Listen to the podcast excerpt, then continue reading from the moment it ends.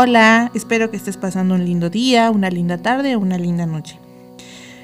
Te cuento que a partir de este episodio tendremos un especial de fin de año.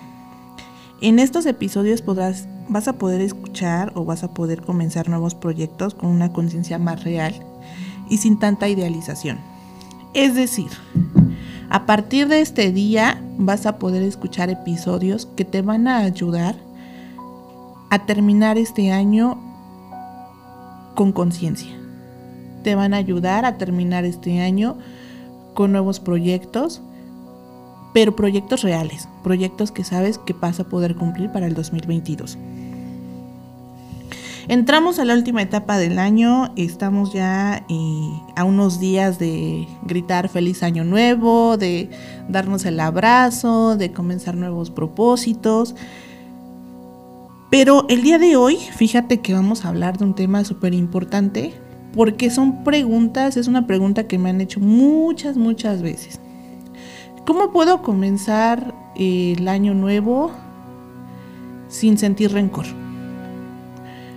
¿Cómo puedo comenzar el año nuevo o cómo, cómo puedo comenzar una nueva relación si no he perdonado la anterior? Si no he perdonado esa situación o a esa persona. El día de hoy vamos a hablar sobre el perdón. Vamos a hablar sobre este, este tema que nos que a todos, a todos nos ha causado esa espinita en el corazón y esa pregunta, ¿cómo perdono?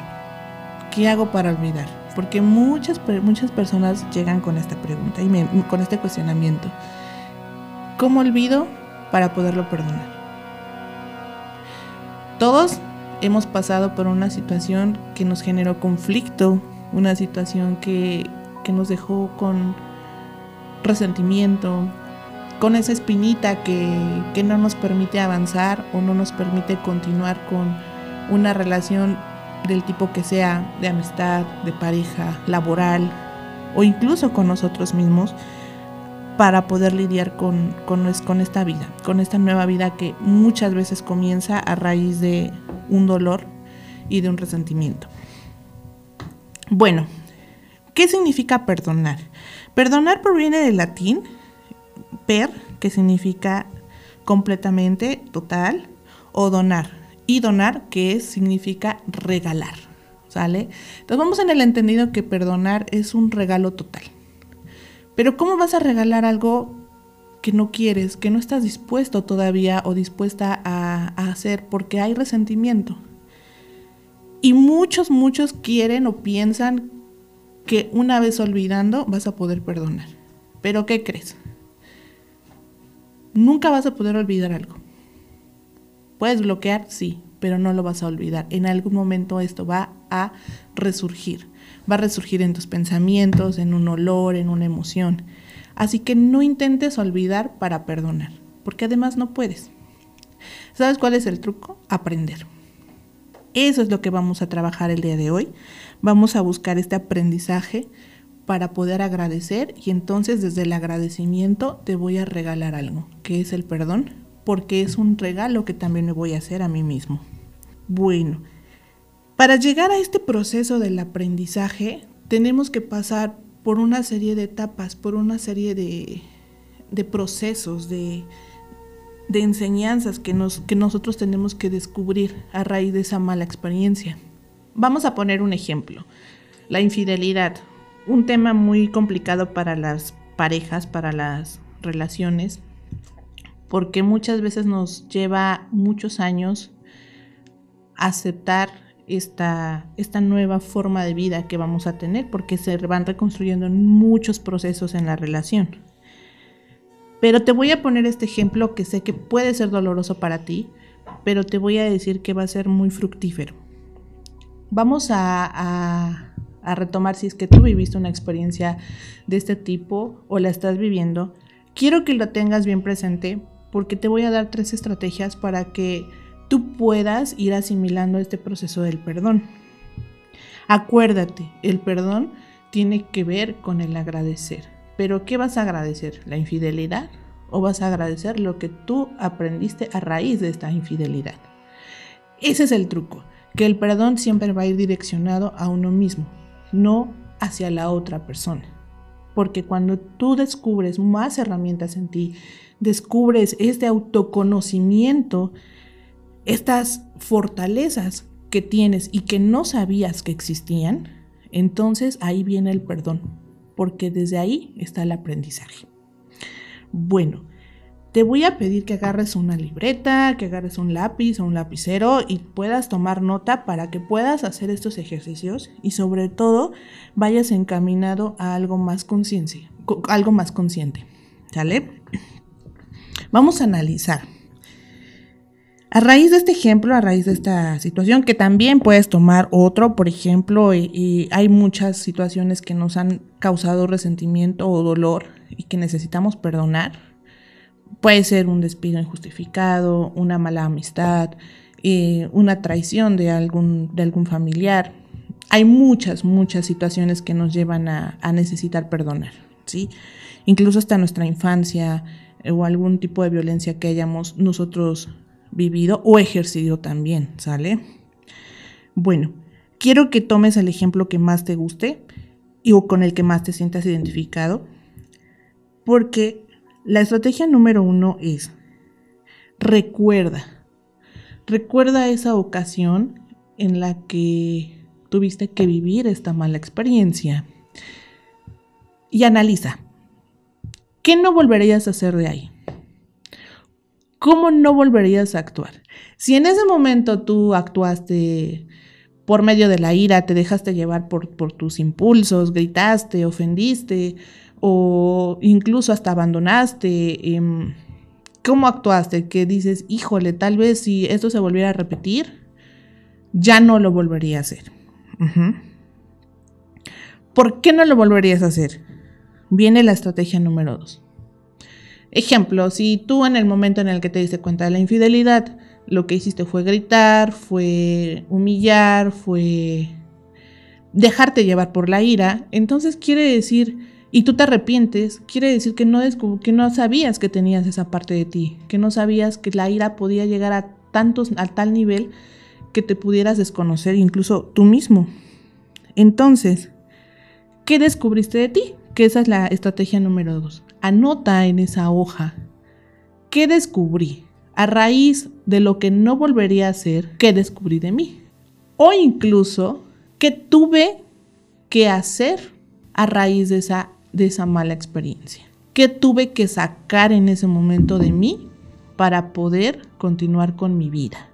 Hay parejas que a raíz de una infidelidad, y lo he, lo he visto mucho en el consultorio, hay, parejas que deciden separarse por un tiempo, pero, pero la que se va tal vez se ha, llegado el momento donde no se hace tan responsable como lo era cuando estaban juntos. Y la otra persona empieza a sacar esas herramientas, empieza a trabajar, empieza a mantenerse, a mantener a los hijos, empieza a sacar esa parte de ella o esa parte de él que no conocía, esa fortaleza, esa ese nivel de, estabilidad económica que le puede brindar a la familia. Incluso aprende a poner límites, incluso a raíz de lo que se dio cuenta de lo que no volvería a hacer, empieza a trabajar en sus emociones, empieza a trabajar en su control de la ira, porque descubrió algo que no le gustó de, de él o de ella.